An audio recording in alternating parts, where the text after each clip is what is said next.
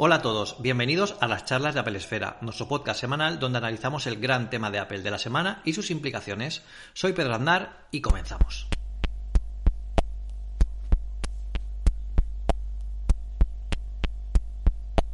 Estamos en la última parte del año y ha sido un año tremendo para el mundo Apple. tenemos muchas cosas, vamos a hacer un pequeño eh, recap de todo lo que ha pasado durante este año, de todas las novedades, de todos los, eh, bueno, todo el impacto que ha tenido en, la compañía y en los productos eh, este 2020 y qué ha ido pasando, que ha sido un año, como decimos, vertiginoso para la compañía y hay muchísimo de lo que, de lo que hablar. Está conmigo Eduardo Archanco. Hola Eduardo, ¿cómo estás? Hola Pedro, aquí contento de cerrar un año. Bueno, nunca se sabe, igual en estos momentos en que lo publicamos están anunciando, no sé, un Apple TV nuevo, yo qué sé. Bueno, en este 2020 si algo nos ha enseñado es que no tenemos que confiarnos porque, como dices, igual Apple presenta mañana otra cosa y claro, no.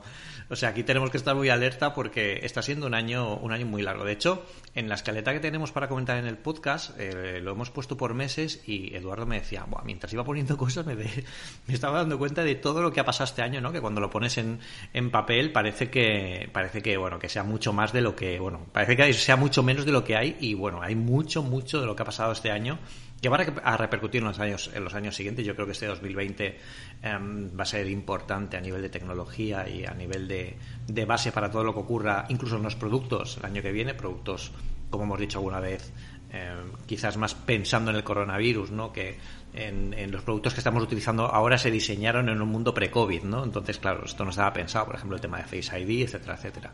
Pueden pasar muchas cosas. Vamos a, a ver un poco un pequeño repasito, así nos ponemos un poco al día y y bueno, yo creo que lo suyo sería empezar por enero y, y esta, eh, ya que comenzamos ya con Apple anunciando esta nueva era de servicios eh, que bueno, quería un poco dejar las cosas claras a compañías como Spotify, etcétera, que parece que estaban como amenazándolas, ¿no? De que Apple podía entrar aquí en, un, en una especie de monopolio por, eh, por el tema de los servicios y el tema de, los, lo que ofrece con sus productos al resto de las compañías, ¿no, Eduardo? Sí, y es que empezaba el año, pues dentro de lo que cabe, aunque no sabíamos lo que iba a llegar después, pues empezaba fuerte con, este anuncio de la nueva era de los servicios de Apple, en el sentido de que anunciaban nuevas cifras, hacían el, también el típico recap que hacen del año pasado de hemos vendido, se han descargado no sé cuántas aplicaciones, tenemos eh, no sé cuántos millones de aplicaciones para iPad, etcétera, ¿no? Y ahí es cuando anunciaban la nueva era de los servicios, en el sentido de que, pues eso, que querían poner en valor lo que es la App Store eh, debido a lo que estaban haciendo, como dices, pues Spotify y otros. Y lo que quieren es posicionarlo como una plataforma de distribución, como cualquier otra. Y oye, no, esto no es un monopolio, señores, esto es una plataforma de distribución, pues como te puedes tener en, otros sitios. Empezaba así el año, luego también mirando el archivo de, Apple Esfera veía que, WhatsApp en 2020 sigue sin tener una aplicación para el Apple Watch. Pues también teníamos Luego la, noticia de que hasta ahora Apple había comprado 21 eh, startups de inteligencia artificial. Bueno, así empezaba un poco el año y el coronavirus está, sí, eh, estaba por ahí acechando a finales de enero. Yo creo que en Apple Esfera no lo mencionamos en un titular hasta el mismo febrero, primera semana de febrero en la que Ming Chi Kuo decía que se iba a mm. producir una reducción en la producción del iPhone. antes, antes, antes de continuar en, en, febrero, fijaos, ahora cuando, cuando lo vemos en retrospectiva, ¿no? un poco todo lo pasado, de todo lo que pasó en enero, y, y claro, en, en, enero poco podíamos sospechar, aparte de lo que comenta Eduardo del tema del COVID y tal, eh, que bueno, que en junio se iban a anunciar los nuevos eh, eh, Mac con Apple Silicon. bueno, se, se rumoreaba, ¿no? Que iban a salir los nuevos procesadores y tal. Por lo tanto, es muy, era, era, muy importante para Apple posicionar las tiendas de aplicaciones como, como, recursos para distribuir aplicaciones, sobre todo en el momento en el que los M1 ahora mismo permiten compartir aplicaciones entre iOS, iPad y Mac eh, de una forma que no es todavía sencilla, simplemente, bueno, pues está disponible la versión, pero todavía eh, deberían poderse optimizar, por ejemplo, para, para, el uso con el Mac, que simplemente, como visteis en el análisis de los Mac M1 eh, que publicamos en Apple Esfera, podemos descargar, por ejemplo, Instagram, podemos descargar juegos y se puede jugar y además se integra con el sistema operativo, eh, pero falta, por ejemplo, que se pueda redimensionar la ventana, que claro, como está pensado para, para una pantalla en concreto, eh, aquí se, se, actualiza de esta forma. Pero yo creo que aquí eh, todo lo que pasó en enero era un poco como casi para, para que Apple estaba preparando un poco el terreno para decir, oye, vamos a avanzar hacia un momento de, aplicaciones importante a nivel de, tienda, porque eso es lo que nos va a dar el ecosistema, que ahora va a ser más homogéneo que nunca. Eh, lo de WhatsApp, bueno, WhatsApp va a su ritmo, como sabéis, no, es que tengan excesiva prisa en, hacer las cosas. Fijaos también que WhatsApp es de Facebook, con lo que eh, también ahora estamos metidos en, un, en una vorágine y en un y bueno y en unos temas que ahora comentaremos cuando lleguemos a junio junio no no ahora sino en junio es cuando se empieza un poco a mover todo esto. Y el tema de las startups de inteligencia artificial yo creo que demuestran un poco para Apple lo importante que es el tema de la IA eh, también fijaos mirando cómo han sacado estos Mac M1 con procesadores con, con, procesadores de 16 núcleos para procesamiento el motor neuronal claro el motor neuronal con lo que un poco en, en enero eh, a pesar de que se, sospechaba el tema del, del, COVID, sí que es cierto que la verdad es que muchos lo veíamos un poco como, bueno, esto es de China, esto aquí no llega, esto tal, no sé qué, no sé cuántos, poco nos podíamos imaginar todo lo que, todo lo que iba a pasar. Em, de hecho, si no me equivoco, nosotros eh, en febrero, que es lo que comentabas del Minchiku, que ya menciona que, oye, por el coronavirus, igual la producción de, del iPhone se va a reducir. Esto era básicamente porque eh, la, producción, las, las fábricas de producción están ahí en China. Entonces, claro, la, el impacto que tuvo allí en ese momento era, muy, grande. cerró el país, se cerró el país un mes, si no recuerdo mal. Claro, un ¿eh? confinamiento del eh, país, sí, sí, sí. Claro, en aquel momento parecía, fíjate, qué locos están, ¿no? Qué, locura, confinar un país. Ya, pues no lo, no lo reabrieron, yo creo que hasta finales de marzo o algo así. Sí. Y claro, de ahí viene todo el tema de, retrasar las producciones, de el testeo de la producción de los nuevos iPhone que se suele hacer en esa época que no se hizo hasta más tarde. Entonces, todo eso fue como un efecto dominó en el, mundo, o sea, en lo que se concierne a Apple. Y ya el lanzamiento del iPhone esperado para septiembre, pues ya se retrasó un mes. Mm. Bueno, todas esas cosas que hablaremos más adelante. Aquí, aquí, aquí además, eh, hay que tener en cuenta un poco los timings. Eh, Apple, la producción fuerte de Apple empieza a principios de año, en marzo, finales de marzo, eh, lo que hace Apple es viajar hasta China. Bueno, equipos de Apple viajan hasta China para revisar el tema de la producción, controles de calidad, proveedores, etcétera, etcétera. Con lo que, claro, eso no se pudo hacer por el tema pandemia. Por eso fue la propia Apple cuando en junio vio que no se estaban llevando, llegando a los, a los timings de, de producción, pues dijo, bueno, vamos a retrasar el tema del iPhone eh, porque, sí, lo llegaron a decir en la conferencia de accionistas. Dijeron, el iPhone este año no va a salir como acostumbrado. Sí, bueno, y de hecho con esto pasamos a marzo, ¿no? Que, aquí ya directamente la primera noticia era no hay Keynote por el, por el coronavirus. Aquí ya estamos en, en plena pandemia con todas las alertas y todos los estados de alarma de todos los países. Y, y, bueno, mm, aquí la Keynote de marzo que yo creo que prácticamente se está un poco mm, implementando, ¿no? Como, como una, también un, una keynote muy, que ha dejado de ser puntual casi a ser casi, casi obligatoria, ¿no? Casi muy esperada. De hecho, ya la se de está, primavera, ¿no? Sí, ya se está rumoreando, por ejemplo, la de marzo del 2021, que sospecho que todavía será será por será en streaming no creo que sea presencial aún pero en este marzo ya teníamos la primera por eh, totalmente en streaming que fue la primera que nos sorprendió por el tema de la producción de cómo estaba hecha no fue un poco ahí el cambio que vimos y, bueno, aquí vimos un poco de todo, ¿no? Eduardo, el iPad, el Magic Keyboard. Pero, en marzo no hubo, no hubo keynote eh, en digital, ¿no? No hubo keynote online. Ah, es cierto, es cierto, es cierto. Simplemente lo sacaron, es verdad. La, primera, sí, la primera... simplemente sacaron las notas. Es verdad, es verdad. La, primera, lo que pasa que aquí, cierto, lo que pasa que aquí, eh, yo recordaba que sí que había habido una producción en vídeo porque con el Magic Keyboard por, eh, y, el, y el nuevo iPad Pro eh, nos hicieron briefings, para prensa. Ya fueron online, sí. Sí, nos hicieron briefings para prensa que ya eran online. Normalmente esto pues solemos ir a Madrid, a Apple España, para verlo en directo, que nos lo presenten y tal. Pero aquí ya sí que se hizo y, bueno, aquí nos enseñaron, que fijaos qué lejano queda ahora, es que lo piensas. Ya, ya, ya. Aquí, aquí lo que se hizo fue eh, enseñar el soporte para ratón en el, en, el, en el iPad. Fijaos que esto parece que lleve toda la vida y lleva desde marzo, realmente, ¿no? Han pasado tantas cosas desde marzo. Y aquí sí que es cierto que en un vídeo ya eh, producido por la compañía, nos, nos, enseñaron un poco cómo funcionaba, hicimos preguntas, o sea, no, era no fue una keynote pública oficial, pero sí que tuvimos, eh, la prensa sí que tuvimos un acceso a algunos vídeos y, algunos, y, alguna ronda de preguntas con, em, con esta gente. Bueno, y también salieron los, los, los Mac Mini, los últimos, se actualizaron los Mac Mini, los MacBook Air, Incluso los Power Beats, ¿no? Fijaos que pusieron en marcha un poco todo el...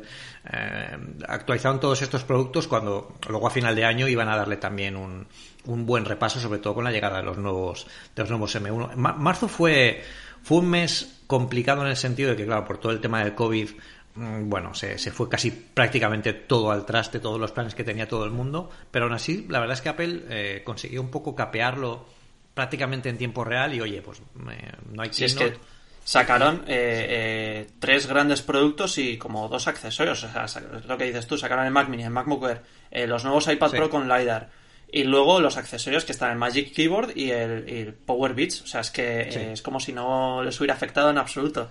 Sí, y aquí, bueno, aquí en, en, en abril hemos destacado la llegada del nuevo iPhone SE, que, que, que bueno, aquí yo, creo que viene, viene catapultado del, del, éxito que, que, tuvo el iPhone SE original, ¿no? Que tenía el diseño del iPhone 5, fijaos que lejos del iPhone 5 también, que fue súper exitoso. El iPhone SE yo creo que consiguió encontrar la fórmula de no hay que tocar el diseño externo, pero sí que actualizar el interno a el, el hardware de la generación, porque es lo que la gente quiere, ¿no? Al final la gente quiere potencia y el tema del diseño en Apple pues eh, bueno, se dilata mucho más, ¿no? Se puede utilizar mucho más porque al final incluso este iPhone SE con este diseño, eh, hoy en día el tema de los marcos canta un poco, pero no es un diseño que, que, que esté absolutamente obsoleto y se puede utilizar perfectamente.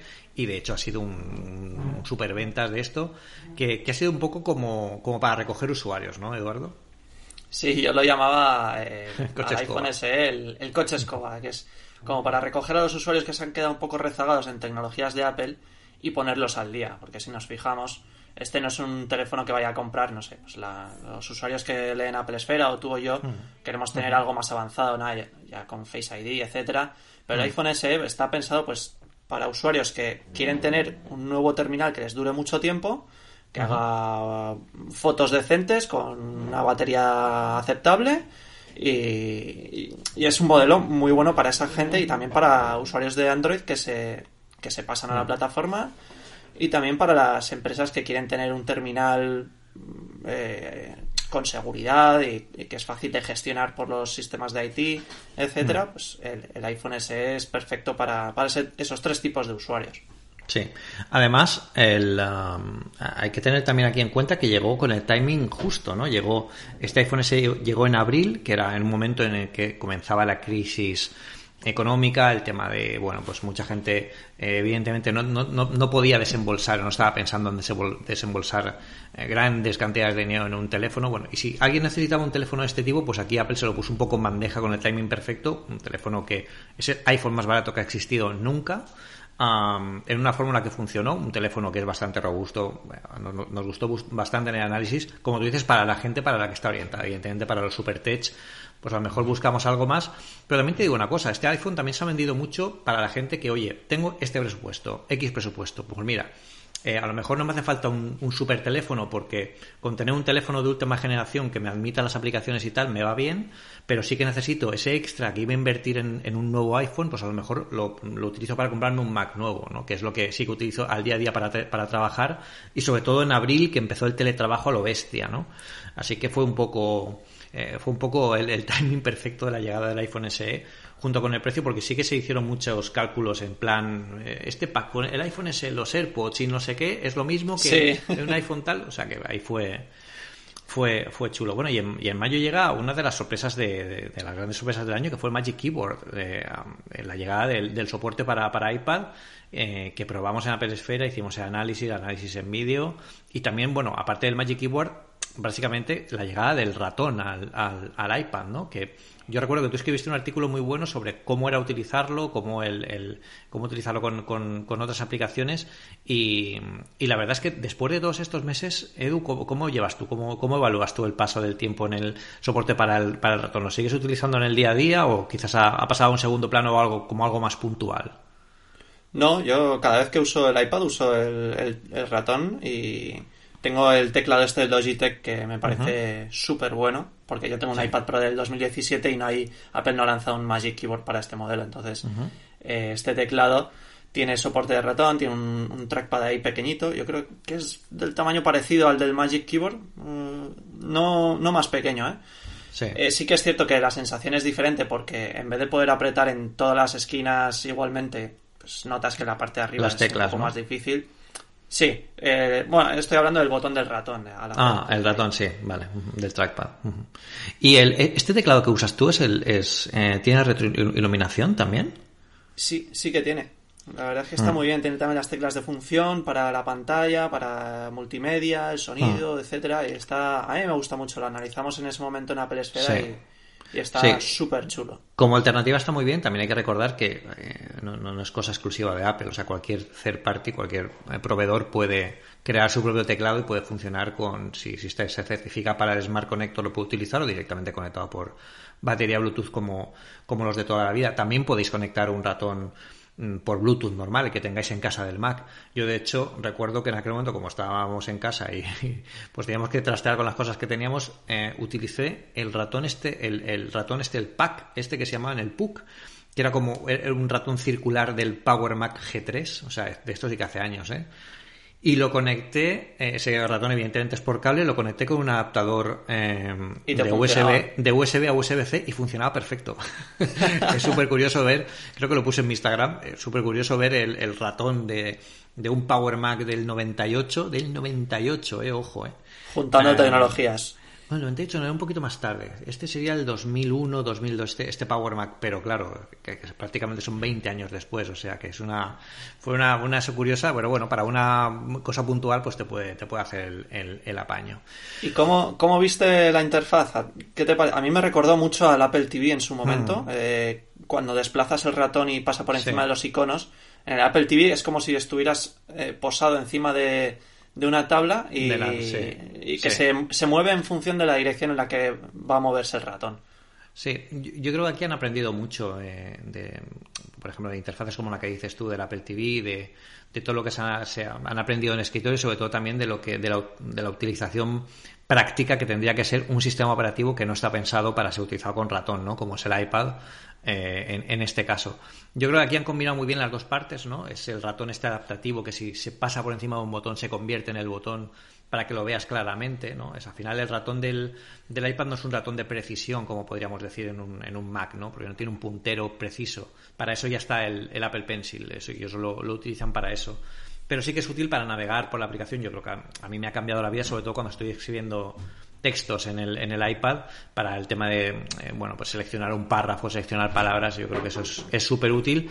Y, yo, de hecho, recuerdo que pregunté eh, cuando eh, salieron los, MacBook nuevos, de hecho, fue, salió en este mismo mes el MacBook Pro de 13 pulgadas, en, en mayo, eh, le pregunté a la gente de Apple también en un briefing eh, que, por qué no se había, si no habían pensado meter en, en, el siguiente sistema operativo este tipo de cursor, ¿no? En el Mac, que también nos vendría muy bien. Es decir, tú pasas el, el, icono del ratón, el, puntero del ratón por, por ejemplo, el dock y las aplicaciones se iluminarían, ¿no? Cada una de ellas, en lugar de tener el ratón por encima, ¿no? Que es como si Em, no, entendiera la zona por la que está pasando. Yo creo que este, este puntero inteligente es súper útil eh, y se le puede sacar todavía mucho partido en, muchos, en muchos puntos.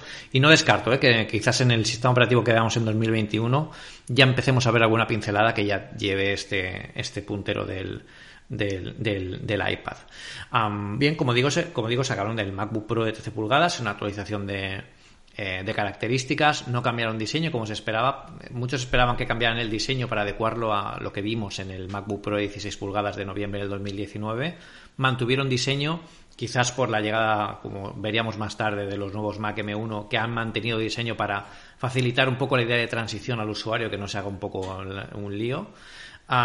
pero lo bueno viene, viene en junio con la conferencia de desarrolladores y los nuevos sistemas operativos y bueno, cuando sueltan la bomba y dicen pues que nos vamos de Intel. Que, la broma ya, ya, ha estado muy bien. ¿no? Eh, aquello fue un bombazo que prácticamente nos llevó un poco a, recordar cómo fue la transición anterior de PowerPC a, a Intel. en el tema de, la, de esta transición y, este cambio, Eduardo, ¿tú cómo, lo viviste en aquel momento? ¿Crees que fue una eh, de hecho, ha ido muy rápida esa transición. Ya tenemos los primeros Mac. El año pasado, la, anterior transición tardaron un año en sacar los primeros Macs. en, esta, en esta han tardado meses. Em, yo creo que está siendo muy bueno para el ecosistema después de haber visto los, los Mac M1. Em, ¿cómo, ves tú? qué, sensación te está dando la transición después de todos estos meses de lo que, desde lo que vimos en junio? Joder, pues yo creo que, que esta transición lo que nos está lo que está haciendo y todavía no estamos dándonos cuenta es que está rompiendo todos los límites que teníamos hasta ahora de, de dentro de un ordenador convencional, ¿no? En, en inglés hay un concepto que llaman trade-off, que es una especie de compromiso que cuando eh, sucede una cosa tienes que ceder en otra, ¿no? Entonces, en el ordenador en un portátil tradicionalmente lo que pasaba era que si querías potencia, el ordenador se iba a calentar mucho y la mm. batería se iba a agotar antes. O sea, era como tres variables, ¿no? Eh, potencia, eh, calor y, autonomía de la batería. Y sin mm. embargo, ahora con, los Mac M1, o sea, los, mm. los Apple Silicon M1, sí. realmente lo que está pasando es que han roto esa, ese trade-off, ese compromiso, y ahora obtienes un, un procesador, unos ordenadores que son potentes, tienen un montón de autonomía y no se calientan. O sea, es, es como si no sé, hubiera bajado un extraterrestre a la Tierra y le hubiera dicho a Tim Cook, te hago entrega de esta tecnología, eh, haz lo mejor que puedas con ella. Y no sé, a veces me recuerda a la película Terminator 2, cuando la empresa Cyberdyne Systems... Traen chips del eh, futuro. Están ahí analizando un chip del antiguo Terminator y dicen, ostras, esto lo podemos hacer para mm. nuestros eh, chips de nueva generación y no sé qué, no sé mm. cuántos. Me da la sensación de que es un poco eso, ¿no? Pero sin el aspecto apocalíptico pero es como si hubieran roto absolutamente mm. eh, todos los compromisos, todas las limitaciones tradicionales de, un ordenador. Y mm. estamos empezando a verlo. Yo lo que me pregunto es, que es inevitable en tecnología siempre pensar en el futuro, es, ahora que esto está roto, eh, o sea, que, estas limitaciones han desaparecido, ¿cómo va a ser el software que va a aprovechar eh, y llevarlo al límite estos procesadores. O sea, ¿hasta dónde vamos a llegar ahora? Porque es como si se hubiera abierto un nuevo campo, una nueva vía libre. Sí. Eh, a mí en muchos sentidos eh, la presentación de la conferencia de desarrolladores de junio me recordó a la Macworld de 2007 cuando, cuando yo presentó el iPhone. ¿no? Al final, em, como tú dices, estos trade-off o estos compromisos entre lo que, lo que obtengo por lo que sacrifico, con el iPhone también pasó. No hay más que recordar los comentarios, por ejemplo, de, los responsables de BlackBerry decían que era imposible que, un dispositivo con la pantalla del iPhone de 3 pulgadas eh, tuviera una batería que durara más de una hora. O sea, y eso estamos hablando de, alguien de, la responsabilidad que tenía, no sé si fue el CEO de BlackBerry, alguien de responsabilidad de la marca, porque hizo una declaración oficial. Em, lo, curioso es que tenían dos co-CEOs. Claro, o sea, BlackBerry Quiero decir, claro, pero, pero eh, al final es, oye, pues eh, eres una marca de tecnología y, no te estás creyendo lo que está pasando, pero aquí yo creo que, y también enlazando lo que comentabas tú, de que se ha roto ¿no? un poco la trayectoria original, yo creo que lo que se ha roto es un poco el conformismo que tenían todas las compañías, ¿eh? y entre ellas incluyo, por supuesto, a Apple, porque al final estaban dentro del juego de Intel eh, dentro de los procesos de fabricación de Intel, dentro de un poco, eh, bueno, pues encorsetados en lo que Intel podía ofrecer, porque recordemos que no es solo que Intel fabrique el procesador, es que tiene que fabricarse la medida para Apple porque tiene que ser de un tamaño determinado, porque los Mac están todos en una placa, etcétera, etcétera. Entonces, claro, eso por el lado de Apple. Por el lado de las otras compañías, eh, son muy cómodas al final integrar el último procesador que te saca la, la compañía de turno, Intel o quien sea utilizarlo y ya está. No se preguntan cómo eficientar eso, cómo hacerlo, como tú dices, más fríos, cómo eh, llevarlo un poco mejor con, con, eh, con Machine Learning. Em, por supuesto que ya hay otras marcas que fabrican chips ARM, pero no tienen absolutamente nada que ver, porque al final lo que han hecho es trasladar el concepto que se tiene en tecnología del chip Intel, que es más potencia, y ya está, ¿no? Y, y, eso es una de las cosas que ha roto esto, lo estamos viendo en los, en los benchmarks. Em, eh, los, los, chips M1 tienen que cambiar también cómo evaluamos los, cómo analizamos los productos con estos procesadores, porque ya no valen los benchmark. Y lo he dicho muchas veces, no porque salgan los Mac bien o mal parados, de hecho salen muy bien parados. Es porque eh, estas máquinas tienen aceleradores eh, eh, aceleradores de, encriptación, eh, aceleradores de imágenes, aceleradores de sonido, que todo eso un benchmark sintético no te lo va a analizar, ¿no? Es el día a día. Por eso el artículo, el análisis de los MacBook Pro y el MacBook Air fue tan completo, incluso miré temperaturas con una pistola térmica láser, o sea, ya no, podíamos ahí sacar más información de esos Mac, pero era importante para averiguar cómo funcionaban en el mundo real y era tan impresionante como que estaba jugando a Shadow of the Tomb Raider emulado con Rosetta, que además es otra barbaridad, y la máquina no subía a 37 grados y además funcionando al, modo de máxima resolución. O sea, es que es una, era una locura todo lo que han conseguido con esto y han roto un poco como tú dices.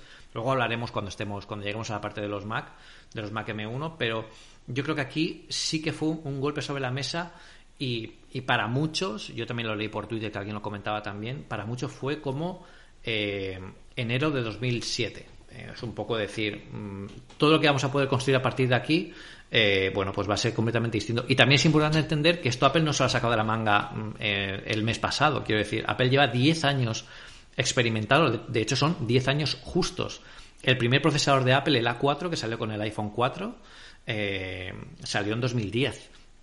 Entonces llevan 10 años experimentando la tecnología, mejorándola, mejorando la eficiencia. Siempre que comentamos en un análisis, se mantiene la batería con respecto a la generación anterior. Eso es eficientar la batería, porque al final cada dispositivo nuevo tiene más potencia ah, manteniendo la misma batería. Eso es que es más eficiente, porque incluso en algunos casos la batería es más pequeña y siguen cumpliendo un poco ese, ese baseline de batería que tienen, con lo que es que del tema de, los de Apple Silicon se pueden hablar horas y horas. Vamos a hablar muchísimo de ellos en 2021 porque es que lo que hemos visto ahora no es nada.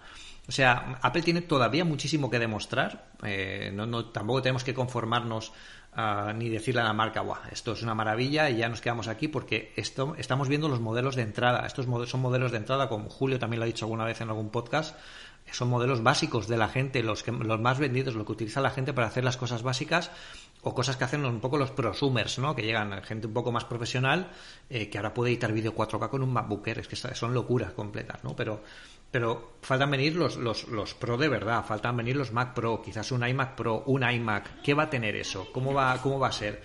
Están hablando de 16 núcleos o, uh, de, para, para, procesadores un poco más potentes a nivel de, CPU. O sea, es una, es una cosa que, que, las implicaciones que tiene esto no, no, todavía no hemos alcanzado a verlas todas y yo creo que el 2021 va a ser categóricamente diferente a lo que estamos esperando en, en, a lo que esperábamos que fuera a ser esta, esta transición que no tiene nada que ver con la anterior. Esta es mucho más rápida, es la tecnología ha avanzado mucho y no tiene los problemas que tuvo la otra de rendimiento, etcétera, etcétera. Y la verdad es que, bueno, luego la vemos con los Mac, pero nos han dejado, todo el mundo que los ha probado los han dejado alucinados.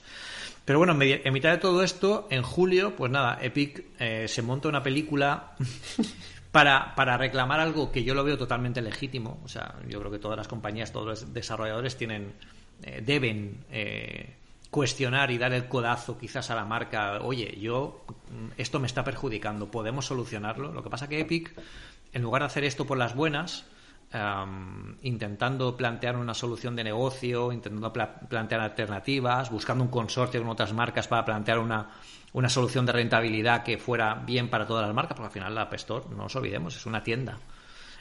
lo que hizo fue lo contrario, sacaron una versión de, de, de Fortnite, eh, de Fortnite este con, el, eh, con una tienda integrada que incumple las normas del App Store, Apple lo quitó y luego pues Epic como sabían que le iba a quitar, pues ya tenían un vídeo preparado, en plan como el de 1984, luchando contra...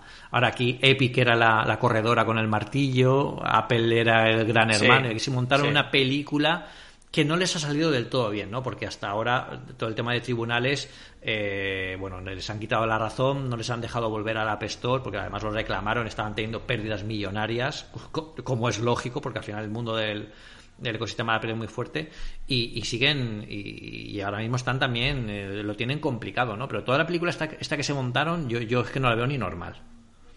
Ya, eh, cuando estábamos montando la escaleta, de, hecho en junio, en julio, yo había puesto, aquí no ocurre nada. De repente digo, como que no ocurre nada si pasó lo de Epic. Pues es, lo que cuentas, que, Epic eh, lo que realmente quiere Epic es poder tener su propia tienda dentro de la App Store, que eso es algo terminantemente prohibido. Luego dicen que si la comisión es muy alta, que si tal, que si cual. Estoy convencido de que si Apple pusiera una comisión del 5%, eh, seguirían quejándose porque lo que quieren es tener el control de su propia tienda en la App Store. Hmm. Entonces, lo que estamos viendo a partir de ahora es un recrudecimiento de ese asalto que se está produciendo a la tienda de Apple de aplicaciones hmm. en los últimos meses, años, con Spotify y otras compañías y ahora Epic Games. Y, lo cierto es que eh, no le está yendo bien en, los juicios porque ha habido varias o sea, hay un juicio en California, ha habido varias vistas. De hecho, alguna, juez eh, los calificó que estaban haciendo prácticas deshonestas.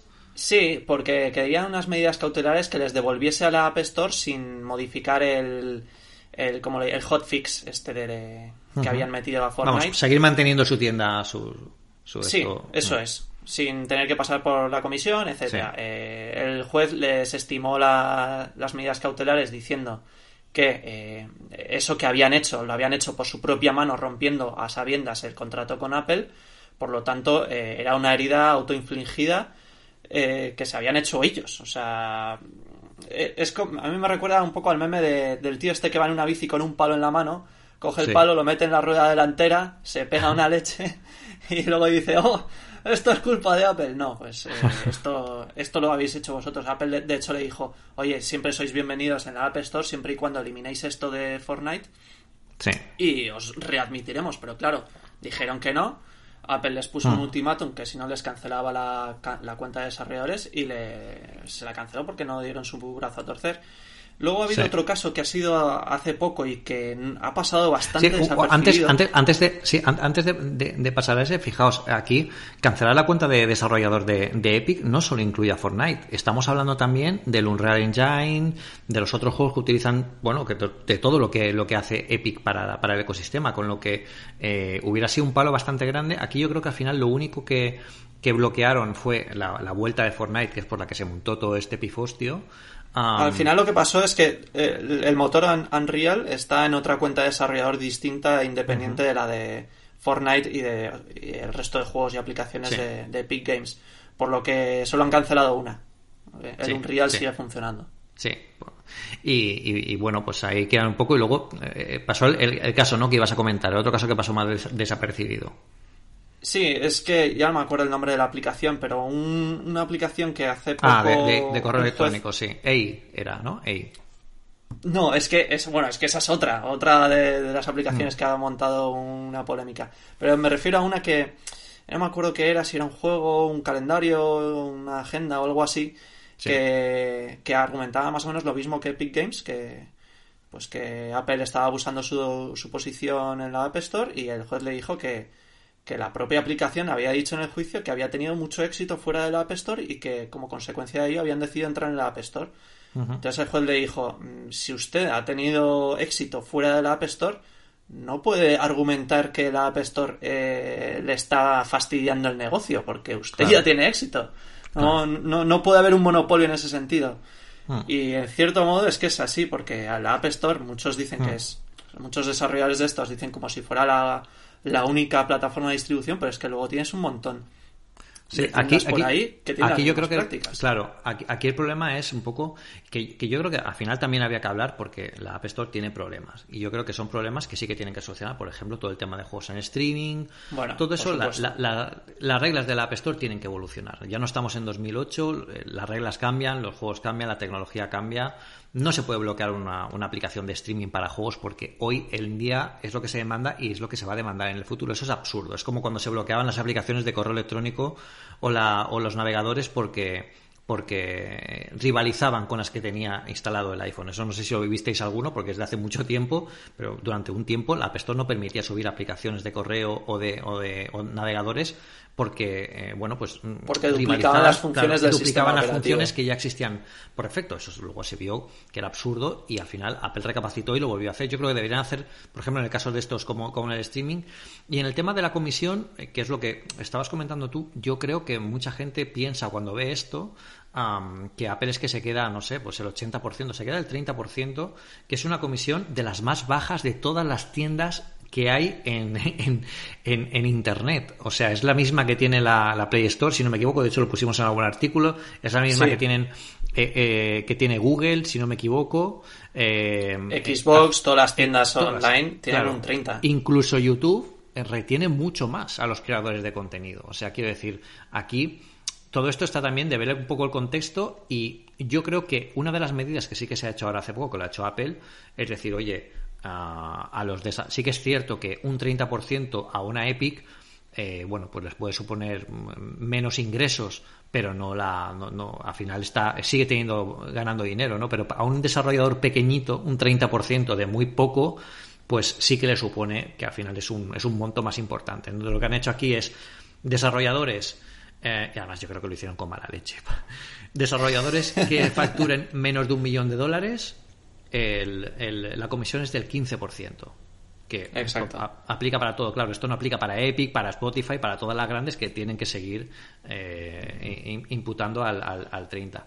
Pero bueno, yo creo que es un campo en el que eh, más que aquí está claro que querían montar el, alboroto. Yo tengo al CEO de al de Epic por Twitter y la verdad es que lo ponen a, caldo ya hasta sus propios fans porque dicen, oye, déjate ya de tonterías y de niñatadas, que al final no estoy jugando al Fortnite en iOS, que es lo que yo quería, o en el iPad o tal, y, no, están consiguiendo nada más que cabrear a sus propios usuarios poniendo como la excusa de que Apple es una tirana y tal, cuando están siguiendo las normas que tienen hoy en día. ¿Las normas se tienen que cambiar? ¿Se pueden disputar? Por supuesto.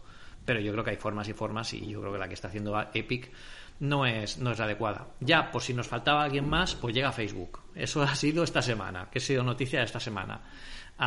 ¿Qué ha pasado con, con Facebook?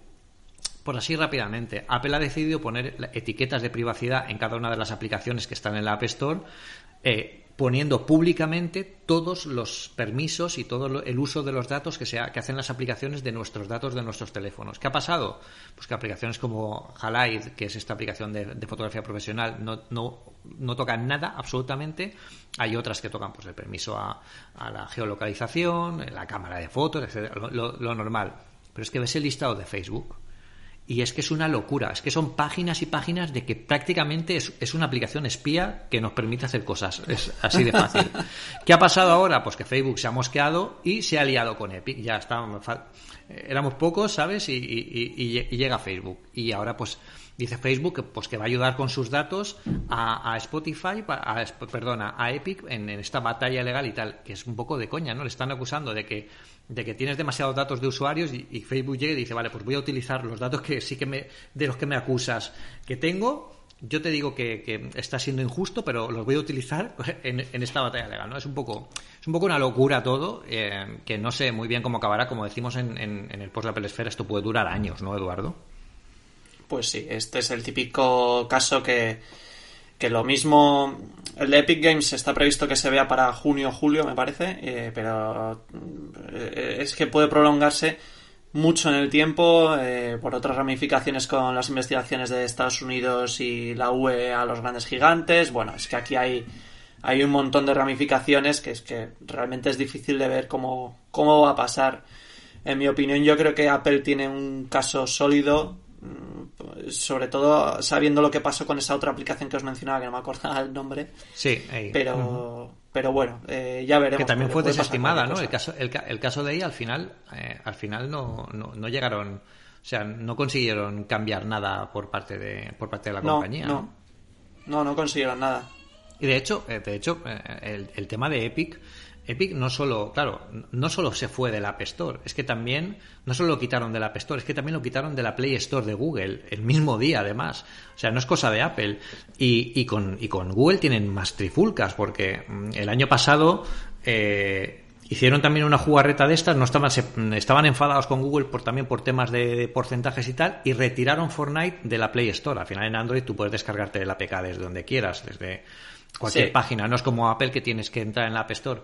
¿Qué pasó? Pues que no la descargaba tanta gente como desde la Play Store.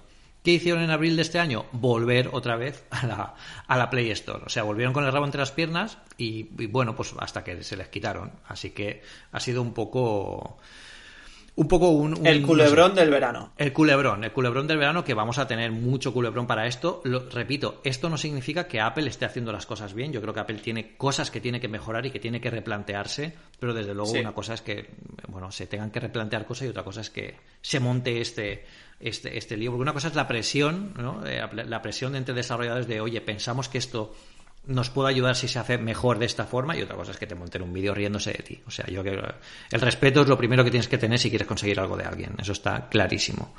bueno, pues en, agosto, que no suele pasar nada nunca, pero este año es 2020, y llega un nuevo iMac de 27 pulgadas eh, que la verdad es que analizamos en Apple Esfera y, y la verdad es que fue es un maquinón, o sea, es un Mac increíble eh, aún hoy, estando los M1, sigue siendo una máquina fantástica que, tenemos la, review ahí. Y, prácticamente en agosto ya se abre la veda y empezamos, si estuviéramos en una montaña rusa, digamos que agosto es cuando estamos arriba de todo, ¿sabéis? Habéis ido a Portaventura, Dragon Khan o a parques de atracciones que estáis arriba, arriba de todo y empezáis ya a caer, pues aquí empieza ya la vorágine Y llegamos a septiembre, ¿no? Y en septiembre, ¿qué, empieza a salir? Eh, bueno, no, no, empieza a salir el iPhone 12, que se dijo en, la conferencia de desarrolladores que se iba a retrasar hasta octubre, pero aún así tuvimos Keynote, por supuesto, en streaming. ¿Y, ¿qué, nos presentaron en septiembre? Pues nuevos Apple Watch Series 6, el Apple Watch SE, y luego el iPad 8 y el iPad Air 4. O sea, eh, casi nada. de repente, pum, pum, pum, pum, pum. Sí, sí, sí. Además, eh, introducción del nuevo Apple Watch SE, que básicamente es un Apple Watch, eh, es un Apple Watch eh, combinando un poco las tecnologías que, teníamos del 6 y el 5, ¿no? Sin la pantalla always on, pero un producto, bueno, que, que, que no hacía falta comprar un producto de una generación anterior, sino que tenías aquí esta versión que tenía un poco lo mejor de cada uno y el Apple Watch Series 6 que, que, yo también aquí me sacrifiqué por la ciencia y estuve probándolo con un pulsioxímetro, hablé con, con, con, médicos eh, que estuvieron monitorizando lo que, lo que, lo que lo estuvimos, eh, todos los datos que me estaban dando. O sea, yo creo que aquí, eh, bueno, el, el tema del oxígeno en sangre era muy importante y, y, yo creo que el Apple Watch como dispositivo médico yo creo que mejorará, ¿no? ¿Tú crees en los próximos años que llegue algo más eh, eh, de, lo que, de lo que se está rumoreando? Pues ahora mismo no tengo ningún rumor en, en mente de, próximas generaciones, pero sí, sin duda el Apple Watch se va a convertir en, en, un centro de sensores médicos para pues para vigilarnos y ayudarnos a, a mantener nuestra salud monitorizada y, y, eso. Es que al final se está convirtiendo en una especie de médico que llevas aquí en la muñeca y que cuando hay algún problema que tú no has notado te lo chiva. Sí, sí. Yo, bueno, eh, de hecho ha salvado algunas vidas con, con, este tema. Yo creo que ahora con el tema de la salud, como estamos tan puestos en todo este tema, el tema del, del oxígeno en sangre puede incluso para detectarnos eh, uno de los síntomas de, del COVID, ¿no? Que, es un bajo oxígeno en sangre, eso es porque tenemos problemas respiratorios, etcétera, etcétera, etcétera. No quiere decir que detecte el COVID. Y ojito con estas cosas porque he visto por ahí alguna publicidad de algún reloj de estos mm, chusqueros, baratos, que emulan que es un Apple y dice que detecta el COVID. No, no caigas en esas cosas. Yo sé que todos los que nos escucháis estáis en otra órbita de, respecto a esto, pero cuando os pregunte el cuñado, yo tengo un reloj que detecta el COVID por 30 euros, decirle, a ver, esto no, esto no es así, ¿no? Pero yo creo que el futuro de todo esto va así. Eh, yo creo que el santo grial de todo esto es el tema de la detección de, de, azúcar en sangre, ¿no? Que es para el tema de la gente que es diabética, yo creo que es eh, primordial. Em, vamos a publicar un artículo muy chulo sobre el tema de la configuración familiar y el uso de la monitorización de un Apple Watch para, para niños, eh, bueno, para ver para lo que sirve, eso ya os contaremos más eh, próximamente. Y bueno, y el, el, iPad Air nuevo con, el, con, este, con este nuevo diseño y el, y el iPad puesto al día, que también han sido productos muy buenos eh, sobre todo ahora también ahora que teletrabajamos tanto, ¿no? A mí el iPad me encantó, el diseño que, que, sacaron me encantó y el color azul, creo que, yo creo que ya adelantaba un poco la generación que íbamos a tener, es de los más bonitos que, hemos tenido. ¿A ti qué te parecen estos iPod, estos iPad Air, sobre todo, que salieron nuevos? Pues como decías en tu análisis, es al final un iPad Air bastante pro. O sea, a mí me recuerda mucho al iPad que tengo yo de 2017, 10,5 pulgadas, hmm. pero es que este iPad Air, pues... Eh, elimina los marcos, te quita el botón home. Mm. No tiene Face ID, tiene el Touch ID este en el. Touch ID de segunda generación. bueno, un Touch ID nuevo además que tiene el Secure sí. Enclave más rápido. O sea, es un. Eh, no es, no es un refrito. está muy bien. En, el momento en que a mí me toque renovar iPad, yo voy a elegir este iPad Air, el que haya en ese momento, si puedo. Sí porque eh, ya los Pro a mí se me escapa en, hmm. en, precio, en funcionalidades que yo creo que no voy a usar tanto como puede ser el, LiDAR o la doble cámara. Que está bien tenerlo, pero claro, es que estamos hablando de modelos de 200 o 300 euros más caros. Yo creo que este iPad Air es, perfecto. Es el modelo para recomendar. con el teclado. ¿Sí? es el modelo para recomendar. Además, como tú dices, tiene el Magic Keyboard Sign, te dice, ¿qué iPad me compro? El iPad Air. Es que no necesito tanto, pues el iPad 8 normal que quiero también que tenga buenas cámaras, que tenga potencia, que tenga pues el los Pro. Claro, yo creo que es una gama, la verdad es que es, es bastante fuerte la que tenemos este año con, con el tema iPad y todavía no, no se han actualizado los iPad eh, los, los, iPad Pro como tales eh, que estamos esperando que quizás ya el año que viene se actualice un nuevo diseño ya con nuevos procesadores etcétera etcétera pero claro incorporen 5G claro recordemos que el iPad lleva el A14 que es el procesador de esta generación de la generación del 2020 con lo que es bastante potente eh, aquí hubo una discusión ya, ya que estamos hablando de esto pues lo comentamos sobre ¿Qué iPad era más barato? ¿El iPad Pro de la generación anterior? O sea, el iPad Pro actual, básicamente, el que hay ahora mismo que no se ha renovado, o este iPad Air que lleva el, procesador A14. Esto lo comentamos con Julio y el más rápido sigue siendo el iPad Pro, pero es por un tema de núcleos. Al final el iPad Air es más rápido a nivel de mononúcleo, pero tiene menos cores. Eso quiere decir que cuando sumas la multiplicación lineal de esto te da que un número, te da un valor pero no es tan rápido como el Pro que, eh, a pesar de que mononúcleo es un pelín más bajo el, cálculo, eh, cuando tú sumas todos, pues son más, es más potente. Así que también ahí la potencia se nota, se nota con eso, pero bueno, el iPad Air con el A14, a mí me sorprendió muchísimo, el diseño me encantó y sobre todo que sea compatible con todos los accesorios del iPad Pro, y es una maravilla, el Pencil 2 el Apple Pencil, el Magic Keyboard, claro, es que eh, es un pedazo de dispositivo, lo que sí que en cuanto añades esos accesorios ya te empiezas a acercar peligrosamente a al precio de un MacBook Air, no sé si de la generación anterior, igual de segunda mano. Sí, sí, sí, aquí hay que ver cada uno un poco el software que, quiere utilizar, ¿no? Y fíjate, pensándolo, esto es una de las conversaciones que quizás no tengamos el año que viene, ¿eh? porque al final en el momento en que se puedan utilizar todas las aplicaciones en cualquier parte, en el Mac, en el, en el iPad, oye, el Mac gana mucho atractivo porque al final puedo utilizar las aplicaciones de macOS y también las de iPad. O sea que se puede No tiene pantalla táctil, cierto. No tienes Pencil tampoco. Pero bueno, para al final hay que ver aquí eh, eh, tu ecosistema hacia qué lado hacia qué lado va, ¿no? ¿Qué, pesa más, macOS o pesa más iPadOS? ¿no? ¿Dónde están las aplicaciones que tú usas? ¿Tu, día a día cómo es? Yo, uno de mis mejores amigos es artista, es ilustrador eh, de libros de, bueno pues de, ilustraciones de Anaya, de libros de texto, que es un el tío es un máquina y, evidentemente él no, no, necesita un Mac, él necesita este iPad, de hecho tiene un iPad y de hecho tiene un iPad eh, de entrada, un iPad creo que es del iPad 7, el iPad de la generación anterior con el Pencil 1 y hace auténticas viderías, o sea que también es mucho de la mano del artista aquí con esto. Pero bueno, hablando de artistas, pues bueno, llegamos aquí a la, a la, Esta fue la Keynote de septiembre. Aquí ya empezamos con el baile de las Keynotes. Ahora llegamos a la de octubre. Y en la de octubre Aquí los, señores de Apple nos sacan el iPhone 12 mini, el iPhone 12, el iPhone 12 Pro y el iPhone 12 Pro Max. Em, creo que es la mayor cantidad de iPhone lanzados simultáneamente con una cosa muy interesante.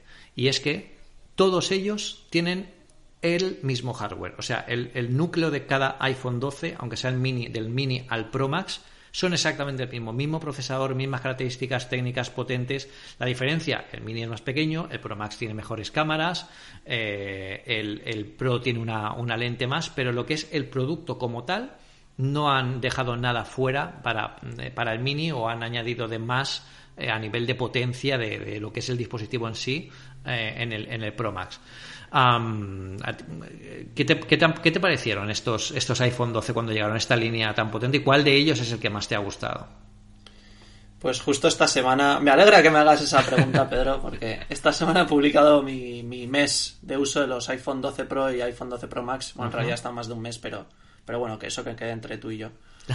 y, no paraba de pensar con esta generación en cómo, por fin, para mí, ¿eh? estoy hablando desde mi punto de vista, por fin tengo la sensación de que son unos iPhone que son plenos, en el sentido de que... No falta mm, nada. No, no falta nada, o sea, no, tiene ninguna tecnología que digas, bueno, esto es un aperitivo, el año que viene seguro que las cámaras mm, hacen X o Y o lo que sea. Pero es que este año tiene un montón de tecnologías que para mí ya están lo suficientemente maduras para decir, mira, me compro el iPhone 12 Pro o el Max y tengo iPhone para eh, un porrón de años.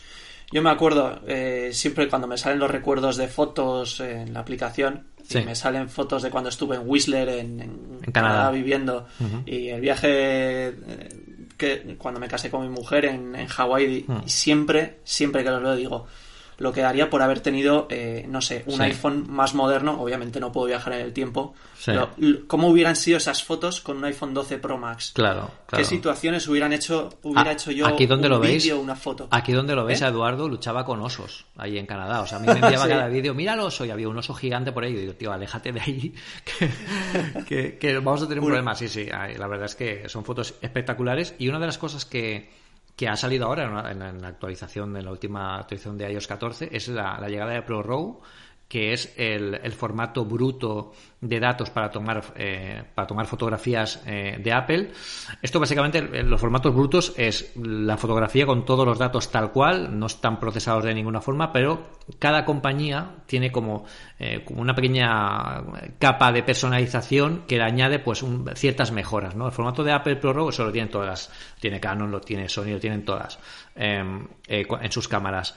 en el caso de Apple, su formato ProRAW es, son los datos puros y además tiene ciertas mejoras en algunas de las facetas pues, de luminosidad y tal, que luego cuando tú procesas la foto descubres auténticas locuras.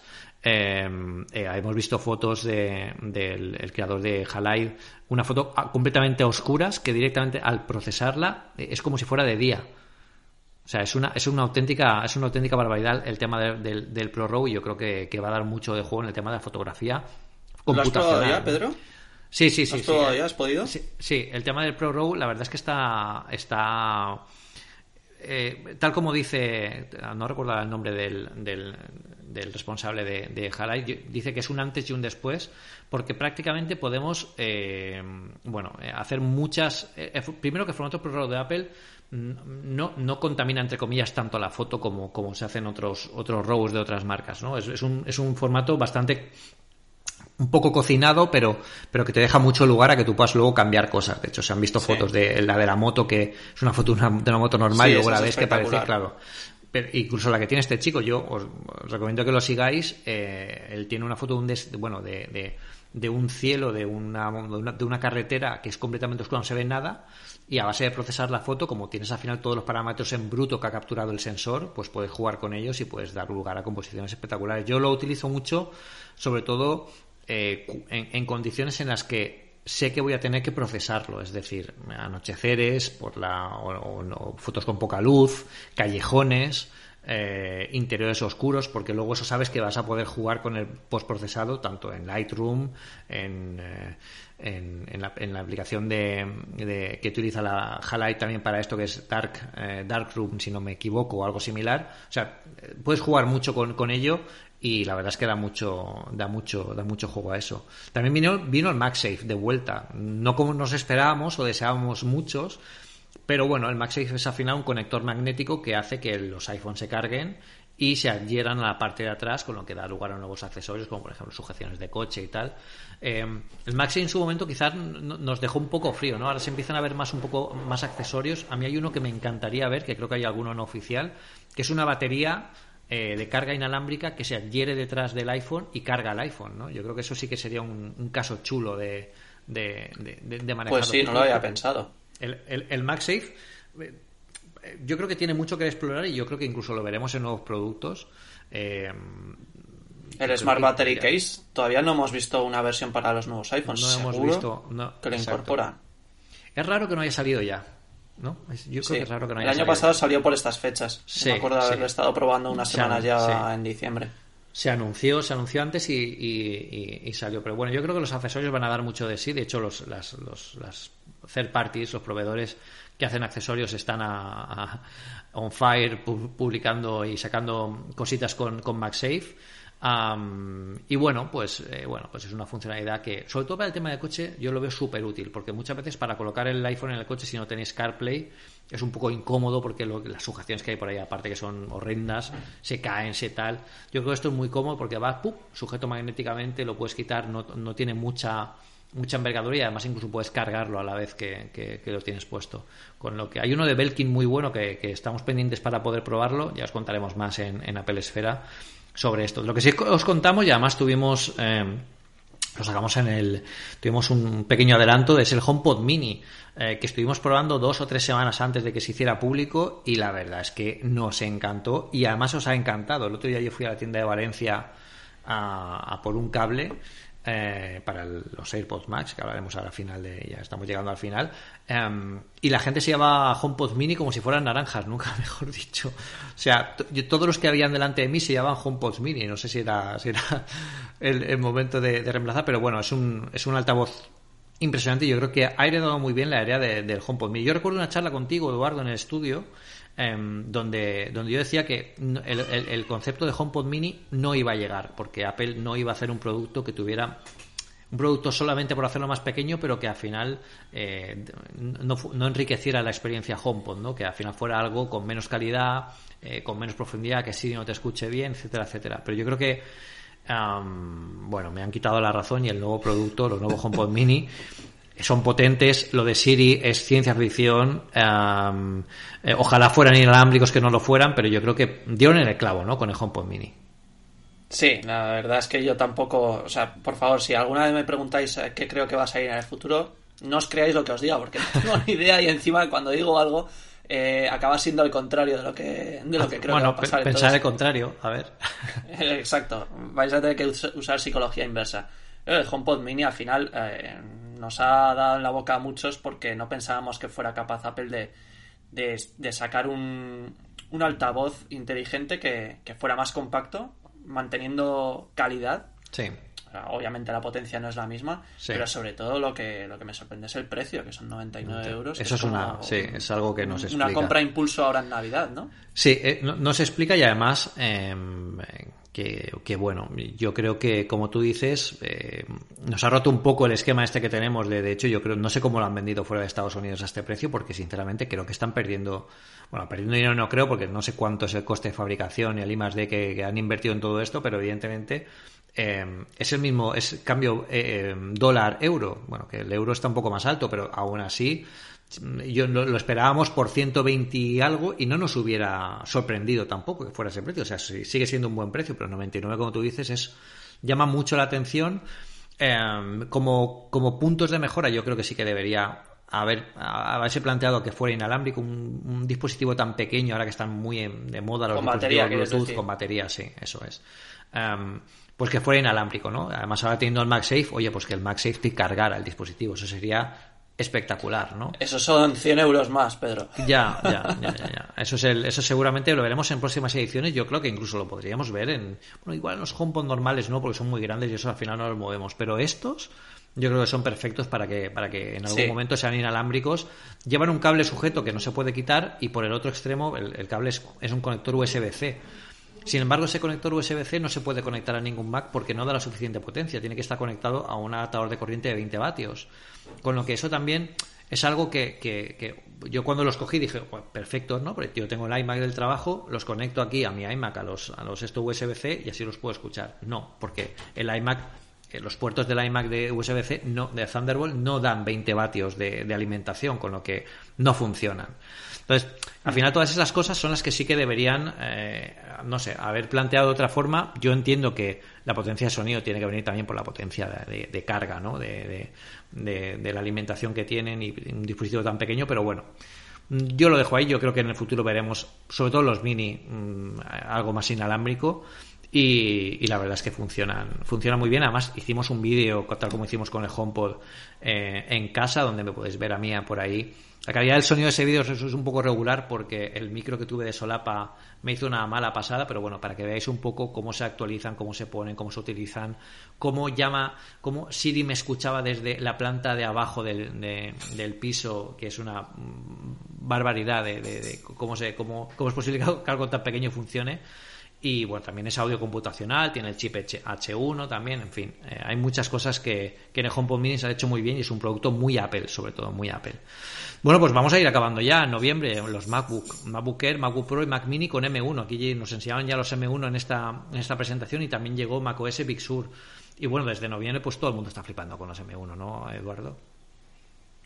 Pues sí, eh, los M1 están siendo un auténtico descubrimiento y y es que son sorprendentes. Tú los has probado más que yo. Yo todavía mm. no los he puesto las manos. Miguel, Miguel no pudo esperar. Miguel de nuestro, Miguel López, nuestro compañero de Apple Esfera, no pudo esperar. De hecho, tenéis un, un charlas de Apple Esfera grabado con él donde Miguel me cuenta un poco sus primeras impresiones, cómo es utilizarlo. Viene de un iMac de 2012, cómo ha sido el cambio, etcétera, etcétera. Y no, ni se esperó al análisis. Directamente lo compró cuando salió y están siendo modelos muy redondos y yo creo que está, bueno, toda la prensa está encantada con ellos y sobre todo por las posibilidades que abren de, de, cara al futuro. ¿Tú cuándo crees que llegarán los, los próximos... ¿cuál, va a ser el próximo Mac M1? Yo creo que lo hemos hablado alguna vez, pero tal como está el panorama ahora, igual tienes algo, algo más, ha cambiado algo, ¿no? Tu idea. Yo creo que el iMac, el iMac para el DC del año que viene. ¿Tanto? ¿Crees que esperarán a junio? Sí, yo creo que sí. Al final es el mejor momento porque ahí están todos los desarrolladores, etcétera. Es un, un buen momento para ponerlo en el foco. Bueno, chicos, hemos he hecho la táctica, le he hecho al Chanco la táctica de dime cuándo es, porque como sabéis, como a lo mejor sale, como él no, suele acertar, pues igual sale antes, así que yo creo que estará sobre mediados de. igual está en mayo en abril. Bueno, eh, sí que es posible ¿eh? que, que, saquen, yo creo que durante este año veremos, veremos más. Yo, como muy tarde, muy tarde, tienen que estar en la conferencia de desarrolladores alguno para que la gente para que hacer las pruebas. Si sacan un iMac, pues será más potente, tendrán que hacer pruebas de rendimiento, los enseñarán con Xcode, la última versión. Bueno, yo creo que, que sí que tiene. que sí que... ¿Cuál es el, el, Mac M1 que más te atraería que cambiaran si no es alguno de los que ya existen? Si tuvieras que comprar tu Mac M1, ¿a cuál estás esperando? ¿A cuál esperarías si el precio no fuera problema? No, yo me compraría el MacBook Air directamente ahora. El MacBook Air. Mm. es muy redondo. Mm, sí. Se calienta poquito, potente, mmm, sin ventiladores, es una pasada. Yo creo que es. Fíjate, ha tenido más éxito el MacBook Air que el MacBook Pro, porque es prácticamente un MacBook Pro mmm, en. Eh, sí, eh, de hecho, el modelo que nos dejaron analizar a nosotros era el modelo base, 256 GB de, de almacenamiento y 8 GB de RAM y aquello iba, que era la RAM ahora está, es otro nivel, pues ya lo, hemos explicado mucho, la Mac, la RAM ahora está dentro del mismo chip, eh, todo está mucho más cerca, todo es mucho más cercano, con lo que el rendimiento se, mejora mucho. El disco duro también, eh, el controlador es mucho más rápido, con lo que parece que prácticamente eh, se puede utilizar el disco duro como memoria de intercambio de forma mucho más sencilla. Bueno, hay muchas cosas que podéis ver en los análisis y en todos los podcasts que hemos hecho, pero es uno de los, desde luego, como tú dices, es un, es un, es un Mac súper atractivo, súper bien de precio. Eh, que la verdad es que nos ha, nos ha, gustado mucho. Ahí tenéis los análisis del MacBook Air, MacBook Pro y Mac Mini en Apple Esfera. Y bueno, seguiremos ahí al tanto y viendo todas las posibilidades de esto. Lo que no salió con, con, con tan buen precio es el último producto que lanzó Apple por sorpresa en diciembre. Que, y son los AirPods Max. Cuando pensábamos que ya todo esto ya estaba visto para sentencia, llegaron los AirPods Max y nos quedamos un poco, un poco a cuadro. ¿no? ¿Tú esto te lo esperabas, Eduardo? No, aquí como digo, yo estaba esperándome el Apple TV 6 y de repente sacaron los AirPods Max, que eran los AirPods Studio que, que pensábamos sí. que iban a salir el año que viene. Sí. Y bueno, sobre todo el precio, ¿no? Pero, pero lo que sabemos, si tú los has probado, es que van orientados a otro tipo de usuario. Sí. Y uno no tiene por qué pensar que todos los productos que saca Apple son para el mismo tipo de usuario, ¿no? Yo soy perfectamente consciente que no es para mí. Yo me conformo con unos AirPods Pro y, y ya está. Sí. Sí, yo, yo, yo aquí, yo, yo, creo que aquí el problema, el problema de los AirPods Max con, con, el precio y esta polémica que ha surgido, creo que es porque la gente esperaba que eh, estos auriculares salieran a 300 euros y no han salido a 300 euros, han salido al doble. Um, ¿Quiere decir que son el doble de mejores? Bueno, son, son mejores en muchas cosas. Nosotros estamos a punto de publicar el análisis. Si no está publicado eh, la semana que viene, cuando estamos grabando esto el 17 de diciembre, nada, en unos días ya lo tendréis. Eh, muy en detalle, como todos los últimos análisis que estamos haciendo. El último análisis de los Mac, uh, Mac con M1 fueron 7.500 palabras. Es el, análisis más largo que hemos hecho en 14 años de Apple Esfera. Y, y, el de los AirPods Max, a pesar de que no, no, no tiene tanto campo de, de, revisión como los Mac M1, que tienen benchmarks, etcétera, etcétera, también no, no, va a ser corto. Yo creo, así como ya un poco más visto en el análisis, el, el sonido es espectacular. Eh, no, no tiene. O sea, yo, yo, creo que es perfectamente de la gama de los MX4, incluso un poco mejor. Yo incluso situaría algunos modelos de, de de 500 euros básicamente a este, a este nivel. Eh, lo que pasa que sí que es cierto que tenemos que tener claro que lo que eh, el, el, extra de calidad, si Apple hubiera sacado esto por 500 euros o por 450, bueno, pues ahí lo veríamos un poco tal. El extra de precio hasta los 600 y pico euros es sin duda por el diseño y es una de las mejores cosas que tienen estos, estos AirPods Max y eso que el sonido es muy bueno y es el diseño. Yo puedo llevarlos todo el día y en absoluto tengo ningún problema de, en, en, la, en, en, las orejas, en la cabeza, no hay ninguna presión, están muy bien pensados. El diseño es otro nivel. En definitiva, el tema de los AirPods Max eh, básicamente es un, un, buen auricular con muy buena calidad de sonido, con unos acabados muy Apple, que está totalmente dentro del ecosistema eh, y que es para usuarios que sean eh, que les guste la calidad de sonido y la calidad del diseño y por supuesto que sean usuarios de Apple.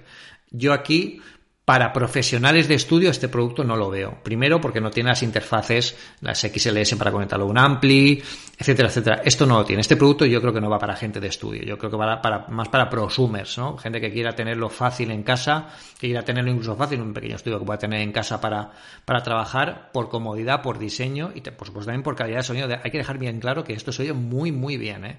Ya todos los detalles y todos los matices los pondré en el, en el análisis pero desde luego es un producto que, que, está, bueno, que, cada vez que lo, utilizamos está sorprendiendo más por el nivel de calidad. El análisis de Ángel Jiménez en el mundo ya está ahí y la verdad es que está un poco de acuerdo con, con todo esto, o sea que también leedlo a él y yo os detallaré todo lo que he probado yo y todo lo que he podido ver en el producto más adelante, aunque es cierto que no es un, no son unos AirPods habituales, es decir, no es una compra como dice Eduardo por impulso de, oye, los AirPods es algo básico. Si no tienes los AirPods, cómpratelos. Los AirPods Max es algo para cierto espectro de gente que quiere tener este tipo de producto.